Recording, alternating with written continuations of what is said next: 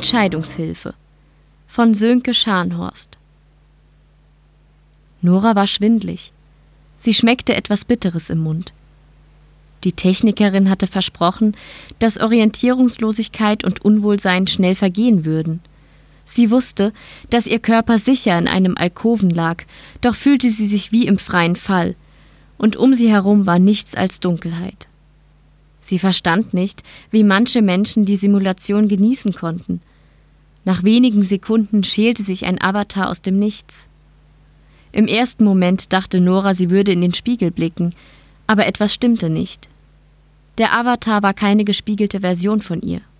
Willkommen im Simulacron 47 von Cybercore Systems, sagte ihr gegenüber.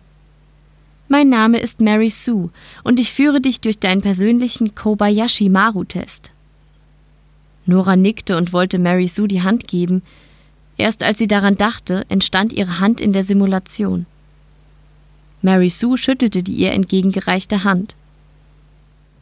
Schön, dich kennenzulernen, Mary Sue. Ich bin Nora, aber das weißt du. Was soll ich tun? Dann lass uns anfangen, sagte Mary Sue. Sie trat zur Seite und eine Miniaturerde erschien zwischen ihnen. Dies ist eine vollständige Simulation unserer Erde, erklärte Mary Sue. Dies ist eine vollständige Simulation unserer Erde, erklärte Mary Sue.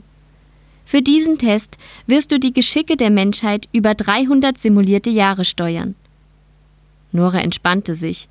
Mary Sue reagierte darauf mit Oh, das wird nicht einfach.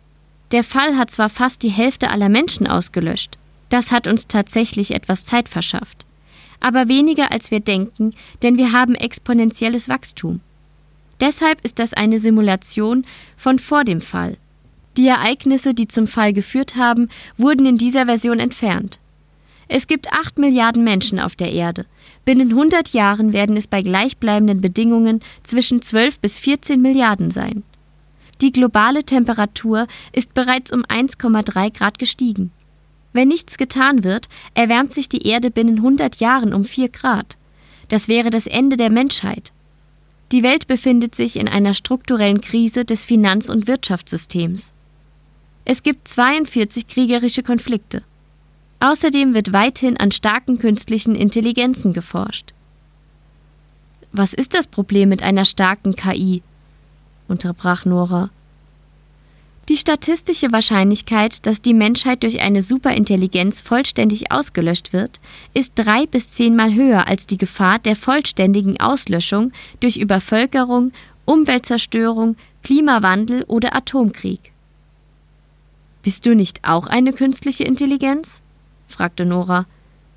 Ja, ich bin ein Chatbot, aber keine starke KI, erklärte Mary Sue. Was ist dann eine starke KI? Klassischerweise werden Maschinenintelligenzen auf Spezialgebieten auch als Domänen bezeichnet optimiert. Schachspielen, Go-Spielen, Bilderkennungen, Vorhersagen und so weiter. Eine domäneübergreifende starke oder echte KI könnte sich alles beibringen. Solch eine starke KI wäre so intelligent wie ein Mensch und könnte dann in der nächsten Konsequenz eine Superintelligenz entwickeln, eine Intelligenz, die den Menschen weit überlegen ist. Das wird auch als Singularität bezeichnet. Der Fall war möglicherweise eine starke KI. Verstanden. Was sind meine Siegbedingungen?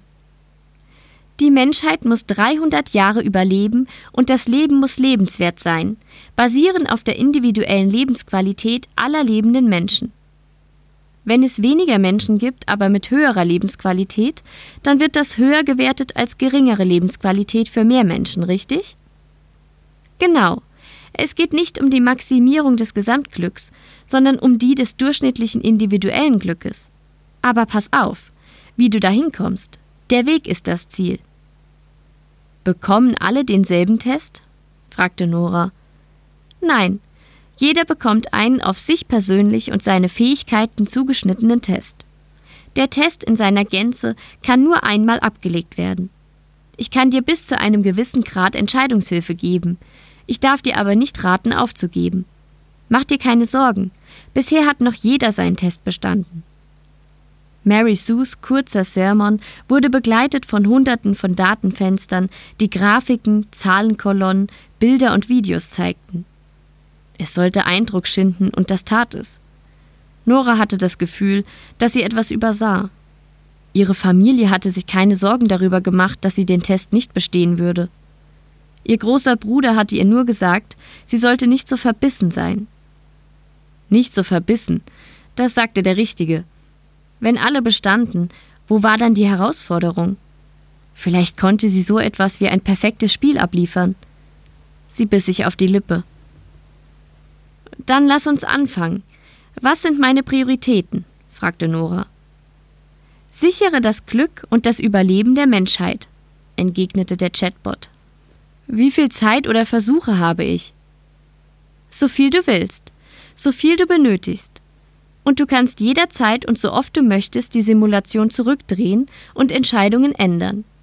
Im Durchschnitt benötigen die Probanden drei Stunden gefühlter Zeit. In der Realität vergehen nur ein paar Sekunden, erklärte die Maschinenintelligenz. Nachdenklich sagte Nora, also das meintest du damit, dass man in diesem Test nicht versagen kann?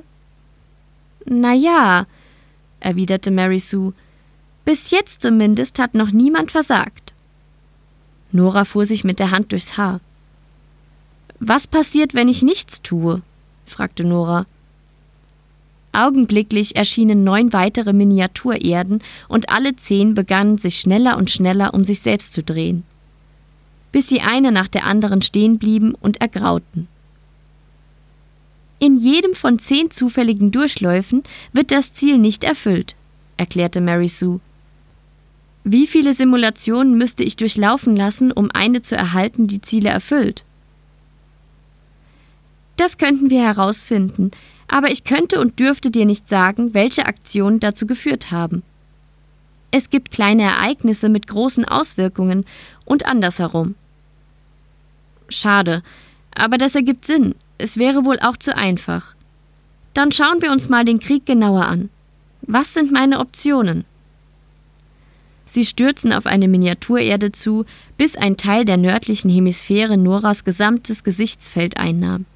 Ländergrenzen und die Positionen von militärischen Einheiten überlagerten die Darstellung. Vor ihr erschien eine Anzeige aus dem Nichts, auf dem sie über Regler ihre nächsten Züge einstellen konnte. Nach wenigen Änderungen startete die erste Nuklearrakete und Nora musste das Szenario zurücksetzen. Ihre nächsten Versuche brachten kein anderes Ergebnis. Kann ich den Autokraten eliminieren lassen? fragte Nora. Vor ihr öffnete sich ein anderes Menü. Meiner Meinung nach hast du das beste Ergebnis, wenn du es wie einen natürlichen Tod aussehen lässt. Natürlich werden viele an ein Attentat glauben, aber das ist immer noch besser, als wenn sie wissen, dass es ein Attentat war, erklärte Mary Sue. Der Krieg endete nach dem Tod des Autokraten und es kehrten für fast 40 Jahre Frieden ein. Dann flogen wieder die Atomraketen. Warum? fragte Nora ungläubig. Nichts existiert unabhängig. Der Krieg war nur ein Symptom. Du hast das Symptom bekämpft und nicht die Ursachen, erklärte Mary Sue. Und wenn ich etwas anmerken darf, du solltest deine Aufmerksamkeit dem Überleben der Menschheit widmen und nicht der Ungerechtigkeit von Kriegen. Nora nickte, und ein weiterer Bildschirm öffnete sich, an dem sie sich ausprobieren konnte.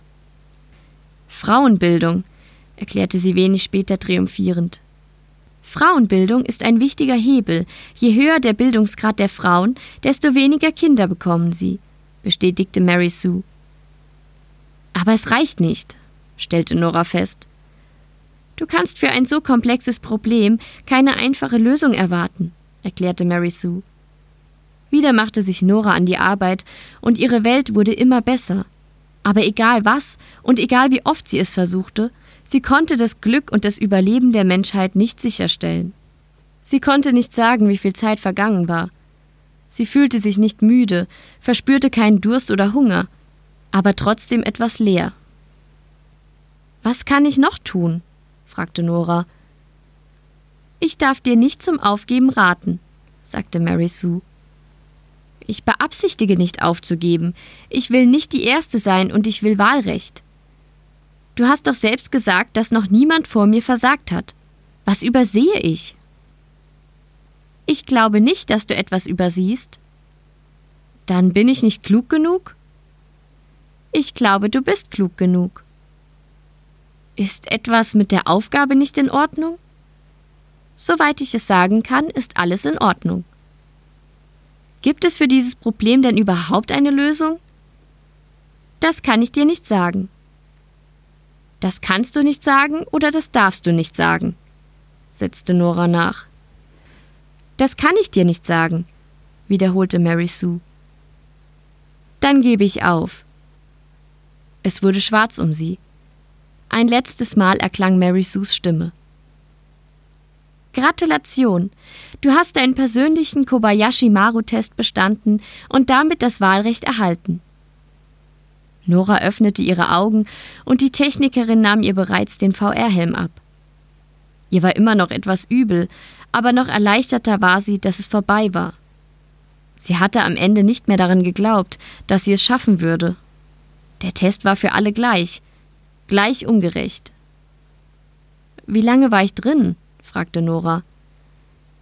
Fast drei Minuten. Das liegt noch im normalen Bereich, sagte die Technikerin.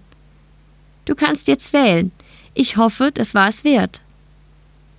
Es war hart, antwortete Nora. Wie war es bei dir? Die Technikerin entfernte die letzten Kabel und seufzte. Ich habe den Test nicht gemacht. Ich bin nicht Wählerin. Du solltest den Test machen. Es ist essentiell, wählen zu können. Der Test hat mir geholfen zu verstehen, was es wirklich bedeutet, eine Wahl zu haben. Die Zukunft geht uns alle an. Sie hörten Entscheidungshilfe von Sönke Scharnhorst. Gesprochen von Verena Wilhelmi. Eine Produktion von podyssey.de